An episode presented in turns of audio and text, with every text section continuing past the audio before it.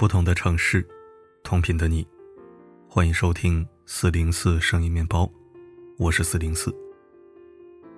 最近有这样一段视频火上了热搜，看得人目瞪口呆。深圳一家书店，一位情绪激动的母亲在柜台歇斯底里的怒斥店员：“你们作为社会的一部分，竟然在这里卖毒品！我们两代人的心血，在这里买房子，送孩子到学校读书。”这样的书不准再卖给我的孩子。您猜猜，能让这位母亲气成这样的到底是什么书？不过是一些在学生中特别流行的言情小说和盗墓类小说罢了。看他气到捶胸顿足的样子，不知道的还以为小孩在偷看什么毁三观的书呢。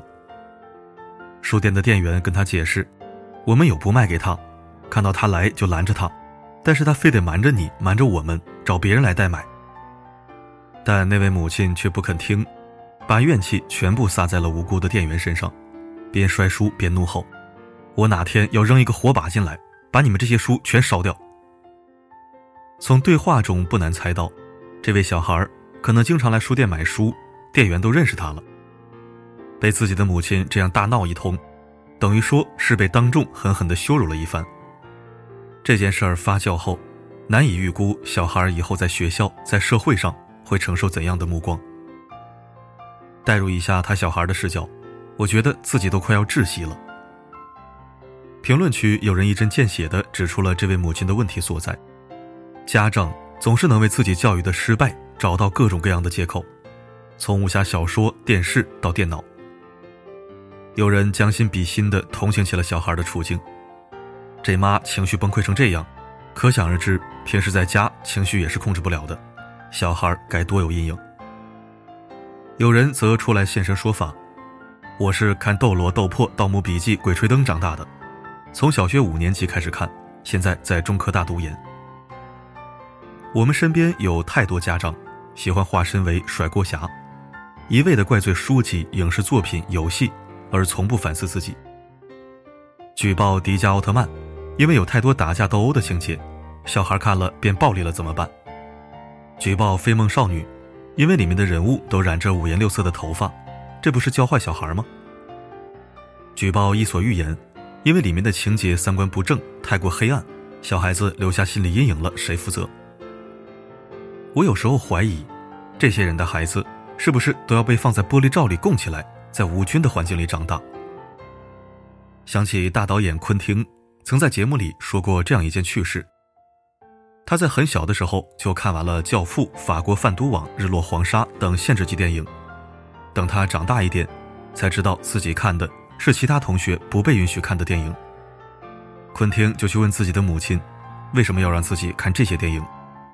结果母亲不以为然的来了一句：“这只是一部电影啊，不会因为你看了电影里的什么东西就毁了你。”遗憾的是，像昆汀母亲这样通透的家长实在太少太少了。刷到过一个让人心情复杂的视频，一个初一的小女生从小学三年级的时候就开始写小说，一共写了五十六本，足足有三十多万字，都是自己一笔一画写出来的。那是她记录生活的方式，也是她文科成绩优异的原因之一。结果你猜怎么着？有一天她放学回家，从来没有帮她拎过书包的爸爸，突然好心的帮她拎走了书包。看到里面的小说后。又冲进了他的房间，翻出其他的小说，粗暴的全部撕碎了。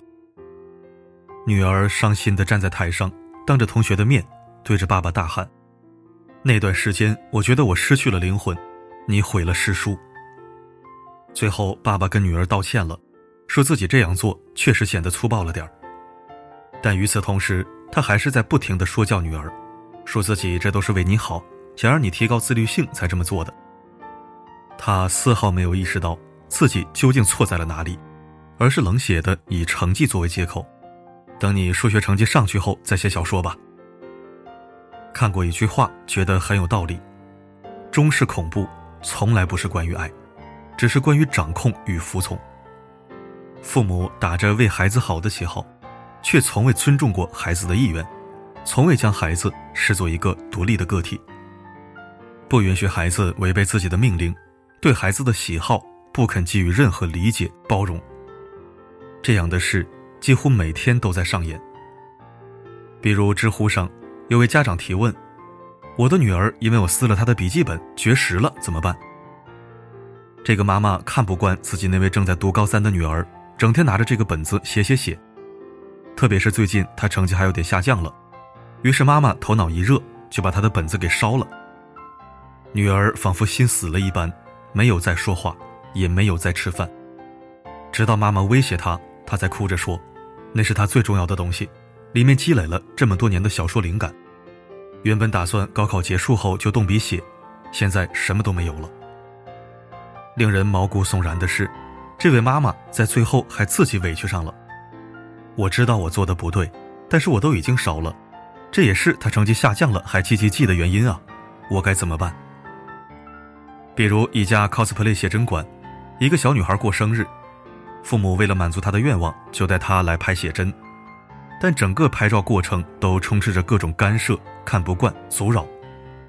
小女孩想拍游戏角色七七，父亲表示不能理解，这长得牛鬼蛇神的，跟跳大神似的，咱们拍点正常的吧，行不？母亲则开始提意见了，我们喜庆一点的吧，要可丽吧，行吗？七七太吓人了，跟个小僵尸一样，看得我都害怕了。好在小女孩坚持了自己的想法，不要可莉，就要琪琪。经过了几个回合的博弈拉扯，父母终于无可奈何的同意了小女孩的意愿。本以为可以愉快的结束，没想到选片的时候，父母又开始这不行那不行，让小女孩把妆都哭花了。母亲不断的发表自己的意见：为什么要这张侧脸的？这张不要，不好看，感觉太像僵尸了。明明是小女孩的生日啊，为什么连这点心愿都不肯满足她？要不断的以自己的审美标准去干涉她呢？究竟到什么时候，这些家长才能明白，孩子不是自己的附属品？教育是要在平等及互相尊重的基础上才能进行的，而不是单方面的控制和命令。电影《死亡诗社》中有这样一个情节让我印象深刻：高三学生尼克在校园里活泼开朗，品学兼优。有着极佳的人缘和领导力，然而在家庭里却只能低声下气，背负着父亲沉重的希望。父亲控制欲极强，不允许尼克有自己的想法。纵使尼克有再多不情愿，最终也只能化为一句 “Yes, sir”。学校舞台剧《仲夏夜之梦》招男一号，尼克被选中了，满心欢喜的偷偷参加排练。然而这件事还是被父亲发现了。勒令尼克停止表演，还说要送他去军校，七八年后才能毕业。尼克绝望了，放弃了任何挣扎，他无法反抗父亲，只好转而伤害自己。夜里，他饮弹自尽，以此来挣脱父亲的控制。父亲听到声音，看着倒在血泊中的儿子，苦到不能自已。博主一个胡点点说得好：“有很多父母。”他们希望你幸福，但他们不希望你有属于自己的幸福。他们希望你有能被别人认可的、被别人羡慕的、能给他们挣面子的幸福。为人父母不需要考试，但我希望有些家长能够明白，来自童年的伤痛难以治愈。爱不是掌控与命令，给孩子更多尊重和自由成长的空间，才是真正的温柔。你只喜欢我微笑，你决定我的需要，我要怎么说才好？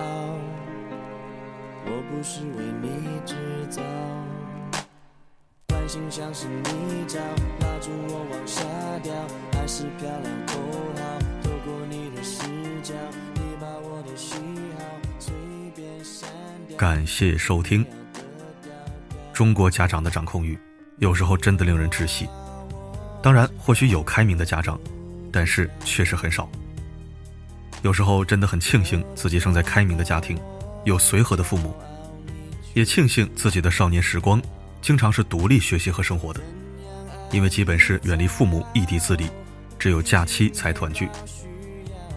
只是不是所有人都如我这般幸运，多多少少都是在父母眼皮底下成长。难免被过度管束或制约。希望看到此文的为人父母者能有所警醒。好了，今天的分享就到这里，我是四零四，不管发生什么，我一直都在。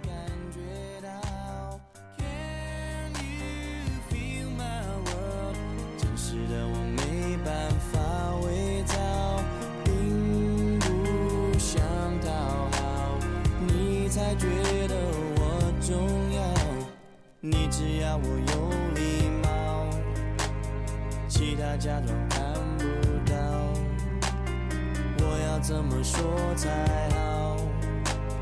当我的情绪低潮，关心像是泥沼，拉住我往下掉。爱是漂亮口号，透过你的视角，你把我的喜好随便删掉。变成你要的调调，